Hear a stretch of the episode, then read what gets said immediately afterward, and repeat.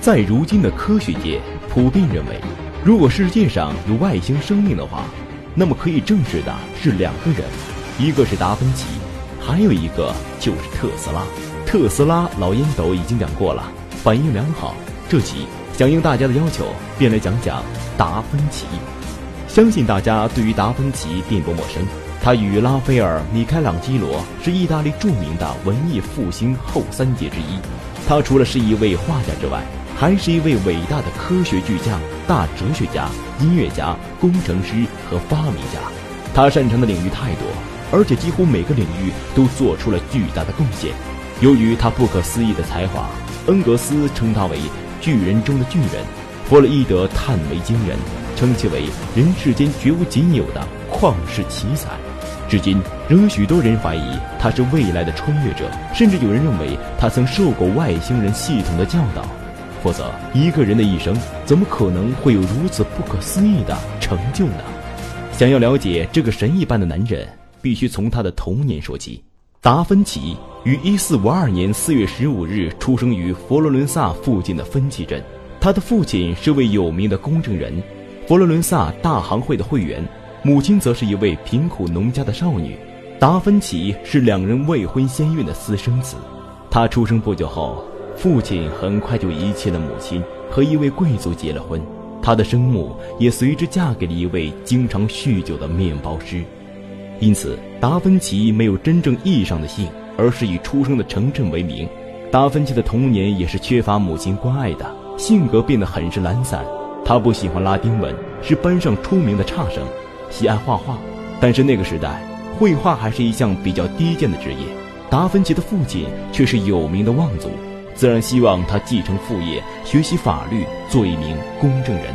为了说服自己的父亲，达芬奇曾想尽了各种办法。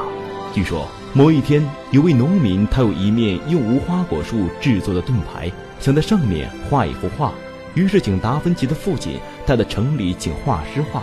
但他的父亲却把他交给了达芬奇，想试一试他的画艺。达芬奇知道自己的机会来了，决定画一幅惊心动魄、令人望而生畏的面画。他首先读了几本有关妖魔鬼怪的书籍，然后开始构思。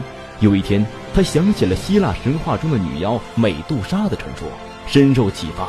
她是一个蛇发女妖，面貌凶丑，口喷火焰，头发都是一条条毒蛇。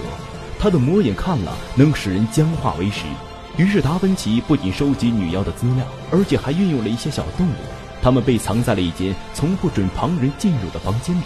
综合了这些形象，他开始描绘起来。由于不间断的工作，以至于那些小动物的尸体都腐烂发臭了，他毫无察觉。经过一个多月的奋战，终于画成了一幅骇人的魔鬼头像：两眼喷火，鼻孔生烟，口吐毒汁，散发着毒气。毛发倒竖，然后他把窗帘都拉上，仅留一道缝隙在盾牌上，请父亲来观看，但不做说明。父亲当即吓得转身即逃。就这样，达芬奇的父亲妥协了，不再逼他学习法律，而是将其送到佛罗伦萨，给托斯卡纳最著名的画家韦罗基奥做学徒。著名的达芬奇画鸡蛋的故事，正是来自于此。在佛罗伦萨学习的那段时间里。达芬奇打下了良好的基础，同时也展现了无与伦比的艺术天赋。在短短的十年的时间里，就超过了其师傅维罗基奥，动摇了当时绘画的根本。这段经历除了开启了艺术家达芬奇的大门，也开启了科学家达芬奇的大门。由于接触的世界变广，达芬奇开始对发明和科学工程设计产生了浓厚的兴趣。但因为当时正处于文艺复兴时期。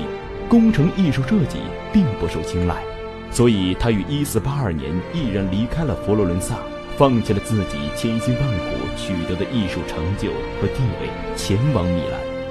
在这段时间内，他醉心于发明和机械设计上，设计出了许多当时不可思议的机械，例如挖掘机、剧院照明灯、水下呼吸装置、巨型弓弩、多管机枪等。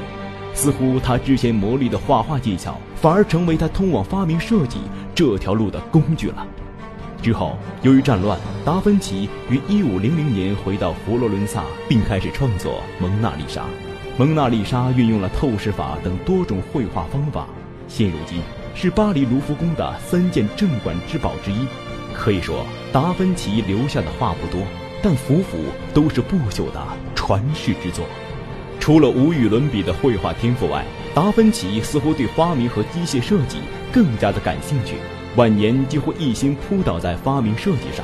当然，他最后所取得的成就也是惊人的。首先，在天文方面，达芬奇对传统的地球中心说持否定的观点。他认为地球不是太阳系的中心，更不是宇宙的中心，而只是一颗绕太阳运转的行星。太阳本身是不运动的。他还认为月亮自身并不发光，它只是反射太阳的光辉。他的这些观点的提出，早于哥白尼的日心说。这在当时而言显得有些不可思议。在物理方面，达芬奇重新发现了液体压力的概念，提出了连通器原理。在机械设计方面，他设计了水下呼吸装置、拉动装置、发条传动装置、滚珠装置、反向螺旋、插动螺旋、风速计和陀螺仪等等。他将无数的奇思妙想呈现在世人面前。除此之外，达芬奇还发现了血液的功能。认为血液对人体起着新陈代谢的作用，并认为血液是不断循环的。他甚至还进行过人体解剖、胚胎试验、机器人设计等等，似乎能够说得上来的，他都插上一脚，而且取得过非凡的成就。据说他去世时曾留下大量笔记手稿，多达一万五千多页，内容从物理、数学到生物解剖，几乎无所不包。当中很多的想法和设计比现代科学都要早几个世纪。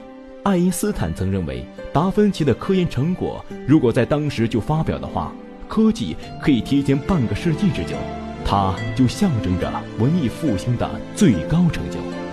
只可惜，在一个对科学研究尚且一无所知的年代，无视教条和偏见的他，却遭到了社会最极端的孤立。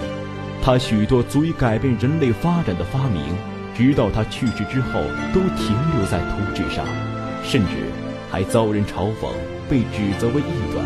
晚年时，病弱衰老的他被流放到法国的昂布瓦斯，担任弗朗西斯一世的宫廷画家。在这里，他与孤独相伴，萦绕在心头的只有噩梦。他所缺少的是一个伯乐，一个理解他的时代。可这。